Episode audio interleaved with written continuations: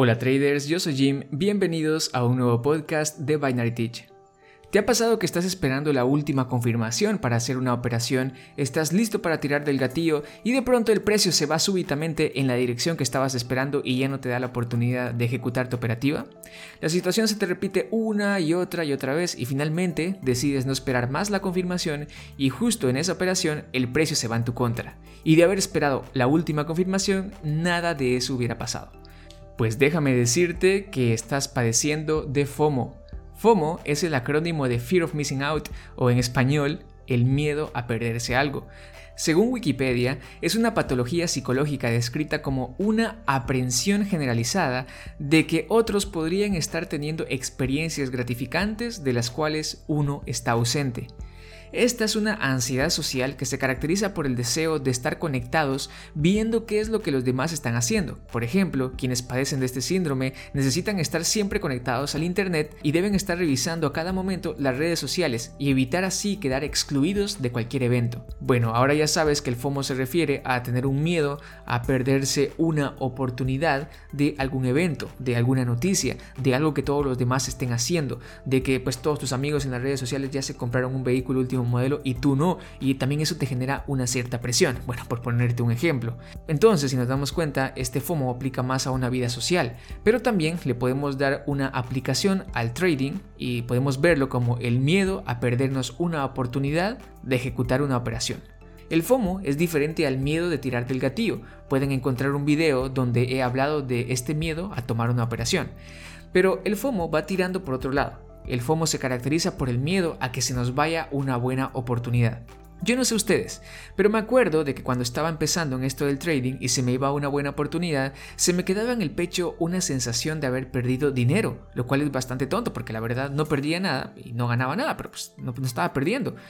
Pero me quedaba esa sensación extraña. Si pudiera amplificar esa sensación, y sé que esto puede parecer algo exagerado, pero si pudiera amplificarla, la sensación es como si se me hubiera escapado una oportunidad de volverme millonario.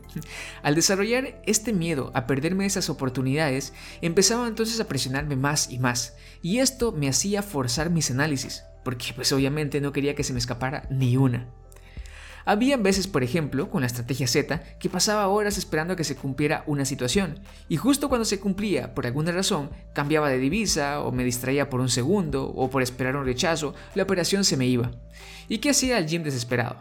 Pues tomaba la operación en la siguiente vela sin fundamentos, o quizá dejaba que pasaran un par de velas más y luego tomaba la operación porque ya estaba desesperado, ya ni modo, y como consecuencia de eso, operaciones negativas por todos lados.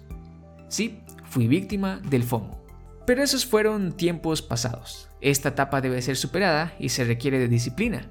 Y no hablo de ser disciplinado un mes y ya, luego sigue todo normal. No, esta es una disciplina que tiene que ser utilizada todos los días. Te daré tres pequeños tips que hasta el momento sigo utilizando para no volver a caer en este temor. Número 1. Si se va una oportunidad, no pasa nada. Tenemos que aceptar que el mercado nos puede ofrecer más oportunidades. Solo tenemos que seguir atentos, sin forzar nada y sin volvernos vagos en nuestros análisis. Es decir, mantener haciéndonos análisis de buena calidad. Simplemente seguiremos esperando una nueva oportunidad. Hago aquí un pequeño paréntesis para recordarles que también tienen que estar conscientes de cuánto tiempo pueden ustedes pasar concentrados analizando el mercado.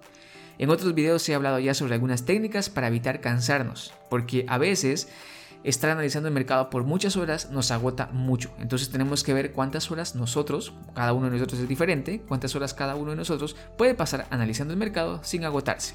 Bueno, número 2. Nadie te está obligando a operar.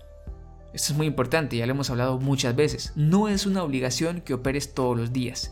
Y esta también es una situación bastante usual. Estamos analizando el mercado y nos topamos con que no tiene una estructura, con que está muy picado, que no es un mercado óptimo para arriesgarnos ese día. Pero, ¿qué pasa? Viene este temor y nos obliga a operar en ese mercado. Porque si no operas un día, oh, sientes una desesperación inmensa.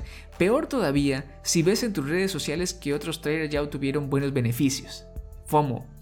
Tienes temor a perderte esas oportunidades y entonces te obligas a operar ese mercado. Empiezas a forzar las oportunidades que te ofrece el mercado y a consecuencia pierdes dinero. Luego vas otra vez a tus redes sociales, te das cuenta que algunos operaron y que tuvieron buenos beneficios y frustración completa. Pero déjame decirte que esto no está bien. No estamos tomando las cosas como debe ser.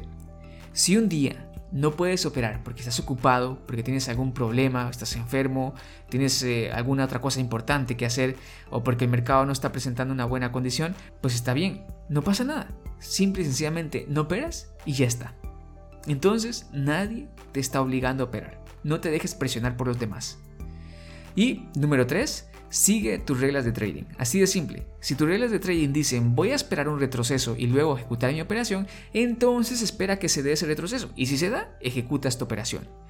Si ves que se te van muchas oportunidades, porque a veces sí podemos optimizar nuestras reglas, entonces, pues, ¿qué hacemos? Estudiamos con cuánta probabilidad habría éxito en esas condiciones si modificáramos las reglas y pues obviamente hacemos las respectivas pruebas, es decir, operaríamos en demo un tiempos, eh, modificando las reglas y esperaríamos a ver los resultados. Entonces, nunca decidas hacer un cambio radical de un momento para otro. Mucho menos entrar en plan ansioso, como si tu oportunidad de volverte millonario se escapara.